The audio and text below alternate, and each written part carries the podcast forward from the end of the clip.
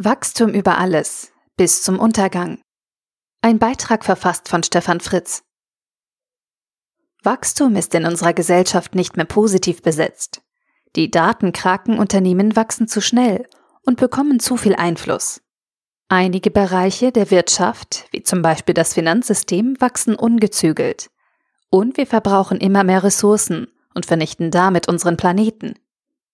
Greta fordert einen verantwortungsvolleren Umgang mit unseren Ressourcen. Bürger fordern einen sozialeren Staat. Und alle reden von Nachhaltigkeit. Ein Blick auf die Fakten zeigt, in der Natur gibt es nur eine Richtung, nämlich Wachstum. Egal ob Einzeller, Pflanzen oder Tiere, wir können nur wachsen. Stillstand bedeutet Untergang. Nur bei Populationen, also dem Verbund von Organismen, können sich Gleichgewichte einstellen. Für viele Organismen in einer Population bedeuten Gleichgewichte aber dennoch Untergang durch gefressen werden.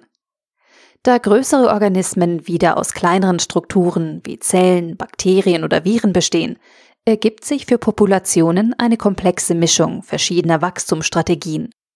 Linear, exponentiell, beschränkt logistisch. Natürliche Gleichgewichte, also Zustände von Nichtwachstum, können nur mit Populationen entstehen. In einer Population gibt es aber keine Individuen. Und genau das ist unser Problem als Menschen. Wir verstehen uns als Individuen und akzeptieren damit kein Gefressenwerden mehr. Und genau damit sind wir zum Wachstum bis zum Untergang verdammt. Mit dieser Randbedingung, dass wir uns um jeden einzelnen von uns kümmern werden, unseren Wertvorstellungen und unserer Ethik sind wir auf stetiges Wachstum angewiesen, das uns zugrunde richten wird. Oder gibt es doch noch Hoffnung? Beim Leben auf Kosten anderer Ökosysteme und Gleichgewichtspartner werden wir immer besser. In den letzten 5000 Jahren haben wir mit zunehmender Geschwindigkeit Dinge erfunden, die das rücksichtslose Wachstum unserer Population beschleunigen. Werkzeug und Technologien, die uns körperliche Superkräfte in Form von Maschinen verleihen.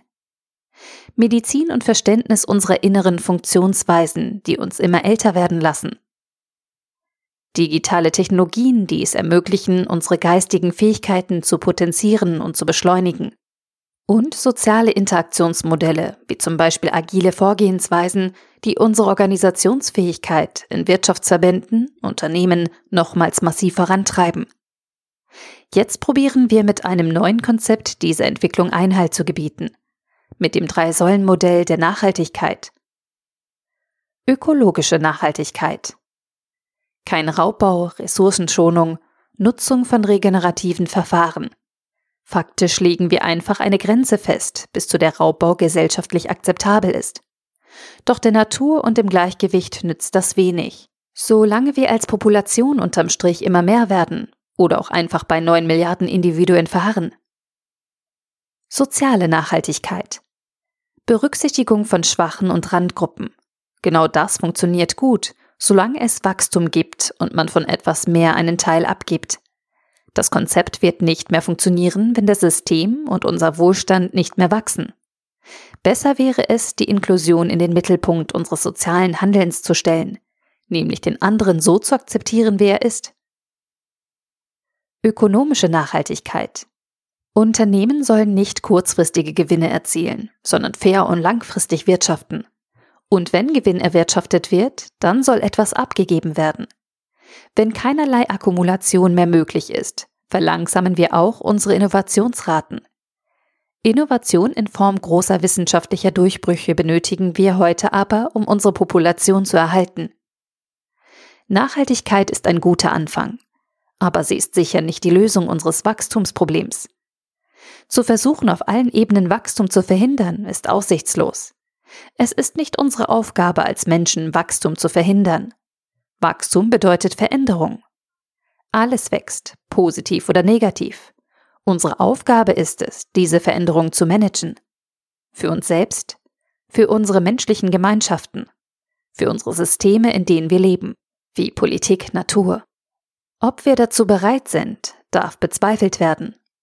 Denn um unseren Ressourcenverbrauch zu reduzieren und Nachhaltigkeit zu verbessern, ist kooperatives Handeln in der Logik der Spieltheorie erforderlich.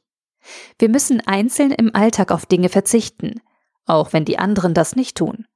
Wir müssen in unserem Handeln persönliche Nachteile in Kauf nehmen, um das Wohl aller zu verbessern. Genau das haben wir noch nicht einmal im Rahmen einer konkreten Pandemiebedrohung geschafft. Selbst wenn wir Auswirkungen unseres persönlichen Handelns in fünf Tagen, Risiko zur Ansteckung von uns selbst, bis 21 Tagen, Wahrnehmung des Gesamtverhaltens in den Statistiken betrachten, handeln wir Menschen egoistisch und nicht kooperativ. Wie wollen wir das beim Klima oder anderen Dingen erreichen, wo wir uns sogar noch über die Schadenspotenziale streiten und die Zeiten bis zur Messbarkeit der Auswirkungen Jahre oder Jahrzehnte betragen? Die Ursache für die Probleme auf diesem Planeten sind wir Menschen, vor allem die Anzahl und unsere Wertvorstellungen. Denn diese beiden Faktoren zwingen uns zum Wachstum. Das Wachstum zu verteufeln bringt nichts. Genauso bringt es nichts darauf zu hoffen, dass andere ihren Ressourcenverbrauch einschränken. Wir müssen das Wachstum managen, Verantwortung übernehmen für Veränderungen. Und am besten fangen wir bei uns selbst damit an. Der Artikel wurde gesprochen von Priya, Vorleserin bei Narando.